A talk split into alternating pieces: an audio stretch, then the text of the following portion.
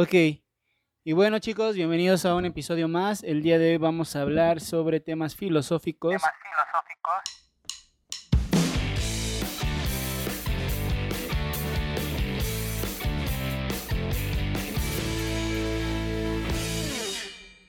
Y eh, este primer apartado quiero que toquemos parte de lo que son las historias de las doctrinas filosóficas. En este caso me voy a basar en un libro que se llama Historia de las Doctrinas Filosóficas de Raúl Gutiérrez Sáenz, editorial Esfinge. Fue un libro que me recomendó mi maestro de filosofía justo en, en bachilleres, en plantel 01, cuando yo estudiaba ahí.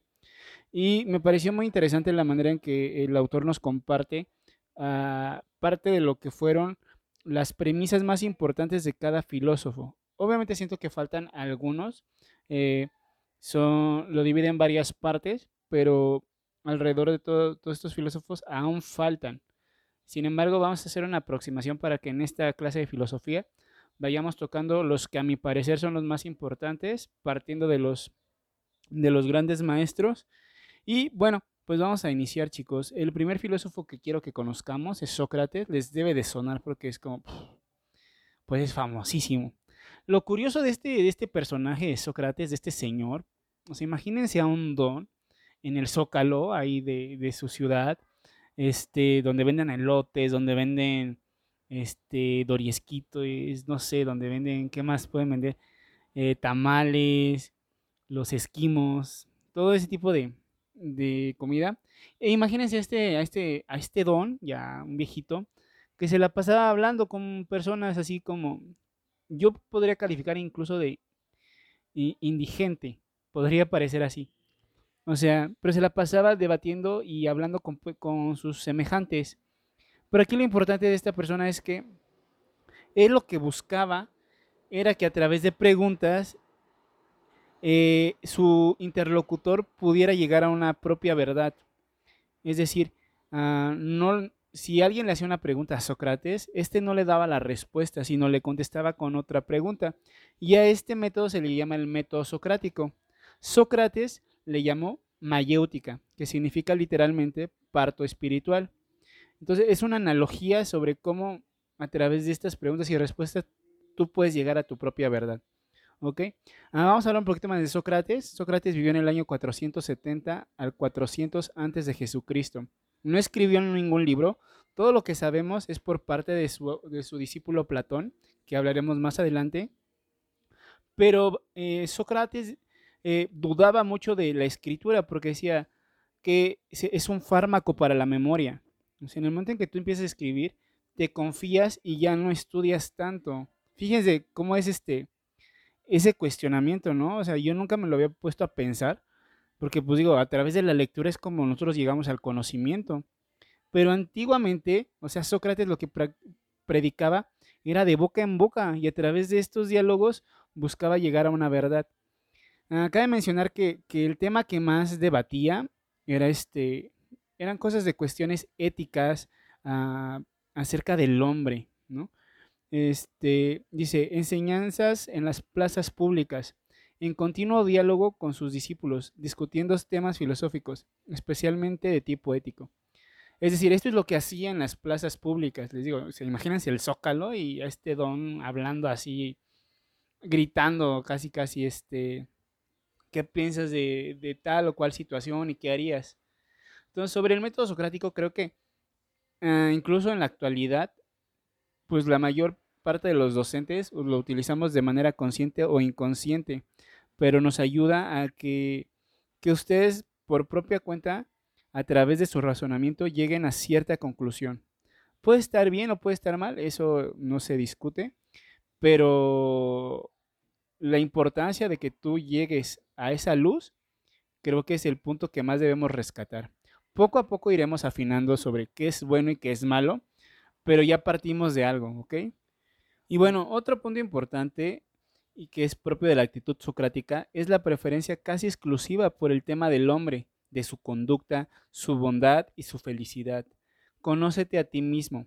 Era el lema del oráculo de Delfos que Sócrates acostumbraba a repetir.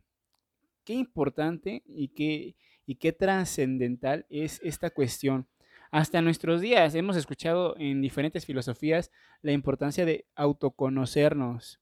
Eh, incluso en cuestiones bélicas, dicen, conócete a ti mismo, conoce a tu enemigo y, vencerás. ¿Sí me explico? Entonces, es muy importante esto del autoconocimiento y Sócrates es de los primeros que pone la piedra angular para enfocar el conocimiento, la sabiduría, la duda, el cuestionamiento, para indagar en este tema. Otra parte muy importante que menciona Sócrates es el concepto y la inducción. Mm, básicamente cualquier filósofo que se jacte de serlo busca llegar a, una verdad que supere ciertos, yo me atrevería a decir ciertas estadísticas, porque pues nunca podemos ocupar el, el 100% o el absolutismo de, de una cuestión, porque con el paso del tiempo y con la historia que tenemos, si la analizamos, nos podemos dar cuenta que ninguna doctrina permanece, todas evolucionan, todas se reafirman, en algunas partes de la historia se vuelven a retomar posturas que parecían ya olvidadas y es un devenir constante. Entonces creo que la, cuestión de llegar a, a, una postura que abarque todas las cuestiones del hombre es muy ambiciosa y obviamente es como el ideal de cualquier filósofo tener como yo, yo puse este sistema y funciona así y nos va a ayudar a, a llegar a nuestra plenitud o alcanzar ciertos objetivos. Sin embargo, por lo que podemos leer de Sócrates, nos podemos dar cuenta de una constante que es este la falta de conclusiones, o sea, nunca se llega a ninguna conclusión en cuanto se desarrollaba la, la mayéutica en las plazas públicas. Bueno, al menos en lo que está escrito en este libro de Raúl Gutiérrez Sáenz, nos dice que siempre el debate continuaba, es decir, te ponías a platicar a las 4 de la tarde sobre algún tema, llegaban las 9 de la noche y decían, ¿sabes qué? Pues nos vemos mañana para seguir platicando porque no, pues no, no, llegamos a ninguna conclusión. Sin embargo, es importante mencionar que sí hay un acercamiento a la verdad. Y bueno, como último punto importante que quiero mencionar sobre Sócrates es la teoría acerca de la virtud. Y esta cuestión, Sócrates decía que el hombre no era malo por naturaleza, sino era malo por ignorancia. A él se le atribuye la famosa frase de yo solo sé que no sé nada.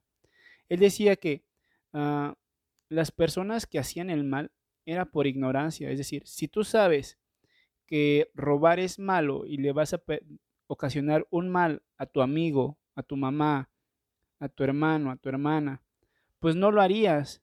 Sin embargo, él decía que no hay cierta conciencia o ignoraba eh, igual y las consecuencias, ¿no? Tal vez las consecuencias son las que ignoraba para, de, la acción que iba a hacer. Entonces, él, él, defiende mucho esta parte del hombre. Dice, el hombre no es malo por, porque quiere, el hombre es malo por, por ignorancia. Y pues para terminar, Sócrates fue, de tanto estar haciendo su, relajo en las plazas públicas, pues fue sentenciado a muerte. Y fíjense, hay una anécdota que narra Platón, que justo un mes antes de su, sentencia, le dijeron, no, pues hay que armar un plan, vámonos, te podemos salvar. O sea, Sócrates tuvo la oportunidad de, escapar y, seguir viviendo. Sin embargo, sus valores, su creencia, todo lo que él predicaba, era a tal grado que decía, no es que no es lo correcto. Y si no es lo correcto, no tiene caso. Entonces, él solito dio testimonio con su muerte de la exigencia de la, del compromiso de sus ideas. Él decía, la corriente es la aplicación de la ley del talión, ojo por ojo, diente por diente, que es lo que todos sabemos, ¿no? Si tú me pegas, yo te pego, si tú me robas, yo te robo. Pero Sócrates insistirá en que el valor moral debe cortar esa cadena de injusticias. Y de esta manera muere Sócrates, dando, dejando un legado para futuras generaciones y siendo hasta el día de hoy un referente en cuanto a la filosofía. Obviamente hay posturas que podemos debatir y habrá puntos que sean ciertos y que no, porque todo cambia. Pero de que tuvo importancia, de que fue de los primeros filósofos que, que hizo frente incluso a los sofistas, que es igual otro tema que si te gustó este, te invito a que lo, a que lo investigues. Eh, no podemos negar la importancia y la trascendencia de Sócrates, más en los temas de ética, bondad, del ser humano. Entonces, si tú tienes algún, alguna bronca existencial, te invito a que cheques algunos de, de sus... No son sus libros, los escribió Platón, pero Platón habla sobre lo que hacía Sócrates. Y en, esta, estos textos se llaman uh, diálogos de Platón. Vienen diferentes temas que te pueden ayudar a profundizar sobre alguna cuestión que tengas incluso en tu vida diaria que digas, ching, yo estoy pasando por este momento, ¿qué hubiera hecho Sócrates? ¿no? Ese sería como mi, mi principal objetivo, mi principal eh, invitación para que la filosofía te ayude a, profundizar sobre tus propios problemas, tus propias preocupaciones y que veas que es muy importante y es muy práctica, así que te invito a que practiques la filosofía. Y bueno, es así que pasamos al siguiente filósofo. Eh, vamos a hablar un poquito de Platón. Platón, como habíamos hablado, es alumno de Sócrates. Eh, su verdadero nombre no es Platón. Su verdadero nombre es Aristócles y nació en el año 427 a.C. y murió en el 347. Fue de familia aristocrática y dedicó su vida a estudiar, viajar y escribir. ¿Quién como él? O sea, cuando se puede, se puede, ¿no? Bueno, y también fundó la academia. Es un lugar donde se, donde se enseñaba no solo filosofía, sino también matemáticas, astronomía y ciencias físicas. De él sí tenemos muchísima, muchísima información, ya que sí hay escritos. Eh, esta es como la primera diferencia en cuanto a Sócrates. Platón sí escribió muchísimas cosas, entre los cuales podemos encontrar el Fedón, el Fedro, la República, las leyes, el banquete, el Menón, el Tetetes, el Parménides, el Sofista, la Apología, el Critón, el Timeo y el Lipias. Cada uno de estos eh, diálogos eh, toca temas trascendentales para el ser humano. En el famoso banquete podremos ver este, cuestiones acerca del amor, en su obra La República, trata acerca de la justicia, la educación y el ideal utópico de un Estado. Y bueno, más adelante vamos a ver este, para los que llevan estética, eh, Mayor, que es donde se habla todo aquello que es como el estudio de la belleza. Y bueno, el principal, principal aporte que nos hace Platón es la idea de que las ideas son más importantes que nada. Él hace una separación muy importante. Y su alegoría más, más grande es el, la alegoría de la caverna, donde van a tener que investigar de qué trata esta alegoría y cómo esto hace una analogía con el mundo de las ideas, de que solamente estamos viendo cierta parte del espectro. Eso es lo que maneja Platón. Y que a través de las ideas y el razonamiento podríamos aspirar a una libertad y a una y a un conocimiento más puro. Eh, en resumen, las características de las, de las ideas son opuestas a las de las cosas del mundo sensible. Entendamos por mundo sensible todo aquello que podemos ver, tocar, todo aquello que viene a través de los sentidos, ¿va? Ah, las ideas son subsistentes, existen independientemente de la materia y del conocimiento, son perfectas, eternas, inmutables, espirituales, inteligibles, universales. Por contraposición, las cosas de este mundo son una participación de las ideas y son imperfectas, temporales, mudables, materiales, sensibles y singulares. ¿Ustedes qué opinan de, esta postura de Platón? Platón decía que antes de nacer éramos ideas y una vez que, que llegamos al mundo, pues nos apresa una cárcel a la que denomina cuerpo. Platón sostiene que, nuestro cuerpo es la cárcel del alma.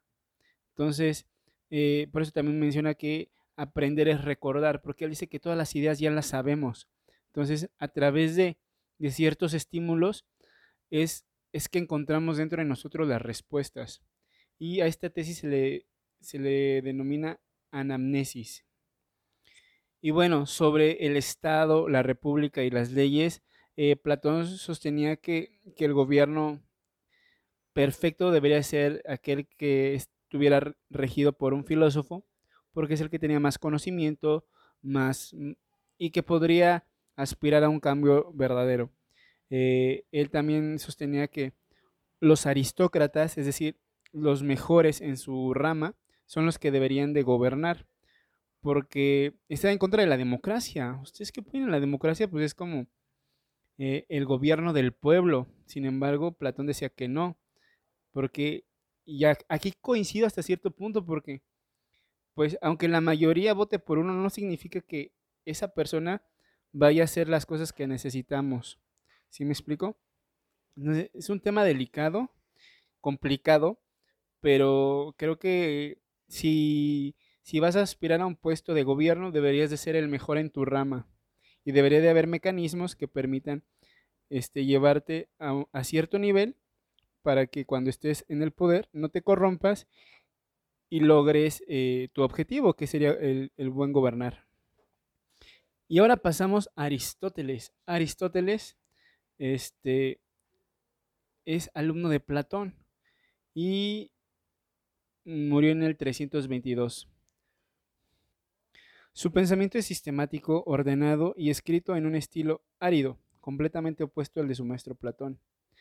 Y bueno, eh, dentro de sus principales obras está Filosofía Primera, llamada actualmente Metafísica, otro que se llama Organón, cuyo tema es la lógica tradicional. Hay otro que se llama Del alma, que trata de lo que actualmente se denomina psicología racional, y ética, ética a Nicomaco, ética a Eudemo, retórica, poética y política.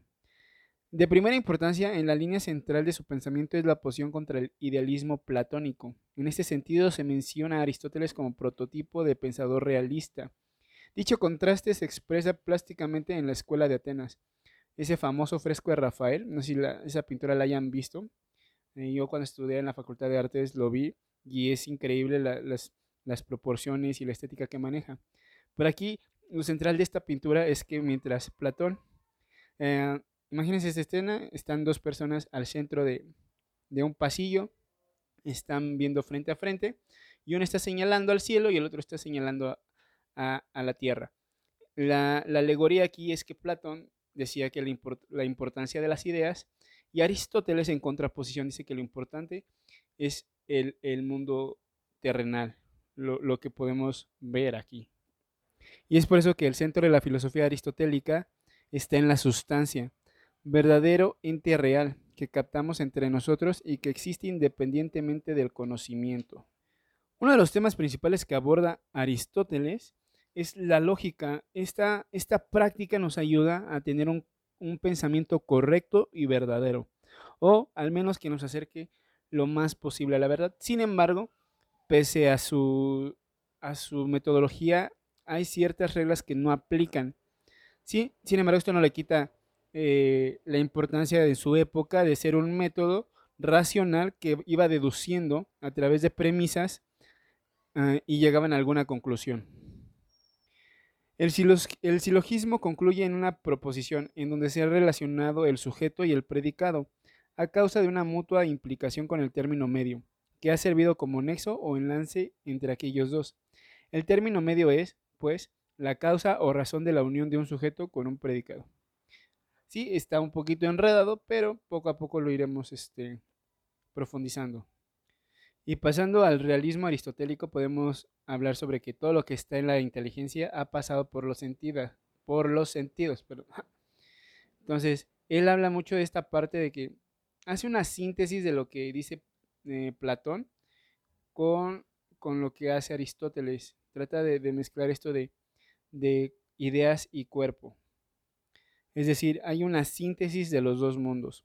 La materia producirá los datos sensibles y la forma, sustituto de la idea platónica, dará origen al dato inteligible, el cual en estado de acabamiento no es otra cosa sino el concepto universal y necesario que proclamaba Sócrates.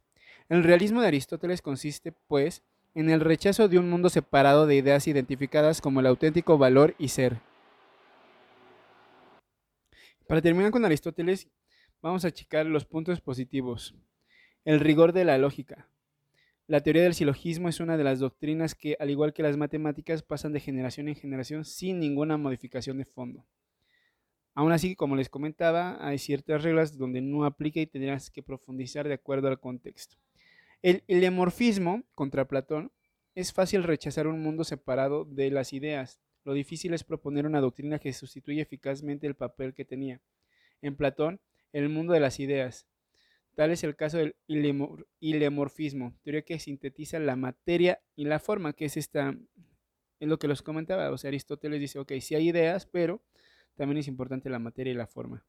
También menciona algo sobre la teoría del acto y la potencia, y dice que la potencia es el término, bueno, se refiere a, la situación a la que podemos llegar a ser, como la perfección, y el acto es lo que somos actualmente. Entonces, a través de la potencia podremos aspirar a la perfección. Eso es lo que sostiene. Un tema importante que, subraya es el, Dios que no es ni creador ni providente. Aristóteles subraya demasiado la trascendencia de Dios. Tal vez aquí el platonismo se coló demasiado en el genio de Aristóteles. Sin embargo, esto no le resta ningún mérito.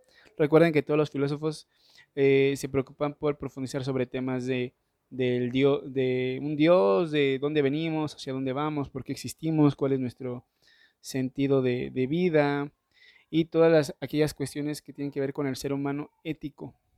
¿sí? Aquí también menciona la, la ausencia de los conceptos de obligación y de sanción.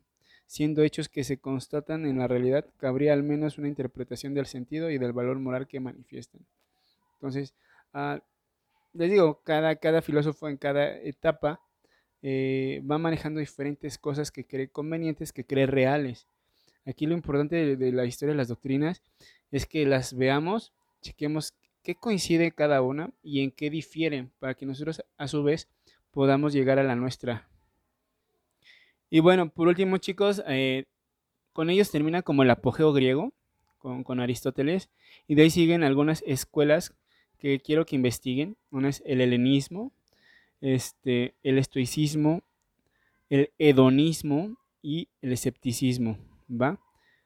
También me gustaría que checaran el eclecticismo. Todo esto pueden checarlo como ya pues filosofía posterior a Aristóteles. Y les voy a decir, ok, del estoicismo, los representantes está Séneca y el emperador Marco Aurelio Cicerón. ¿Ok? Eh, en cuanto al hedonismo, sus principales representantes son Epicuro en Grecia y Lucrecio en Roma. En el escepticismo, déjenme checar, está Enesidemo, Carneadas y, el, y Sexto Empírico.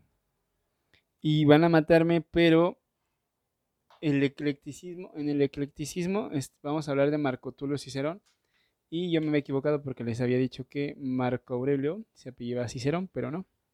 Entonces, una disculpa, los dos son romanos, pero son de diferentes épocas y de diferentes contextos. Entonces, en resumen, eh, quiero que me investiguen el estoicismo, el hedonismo, el escepticismo, el eclecticismo y ya, con eso. Les voy a dejar unos videos para que puedan checarlos y cualquier cosa estoy a sus órdenes. Traten de hacer un mapa mental de estas escuelas para que sea más fácil de recordar y de, póngale dibujitos, colores, que les guste su, su, tarea, ¿va? Le toman fotito y lo suben a, a Classroom. Y estaremos con esto terminando la clase de esta semana. Y nos vemos la próxima para ya pasar con unos filósofos que me encantan. Aquí termina este episodio. Gracias por escuchar. Recuerda dejar tus 5 estrellas y reseña en Apple Podcast. Te invito a seguir a Eric en sus redes sociales. Búscalo en TikTok, YouTube y Facebook como Eric Satru e Instagram como eric.satru con Y. Nos vemos en el siguiente episodio. ¡Vámonos!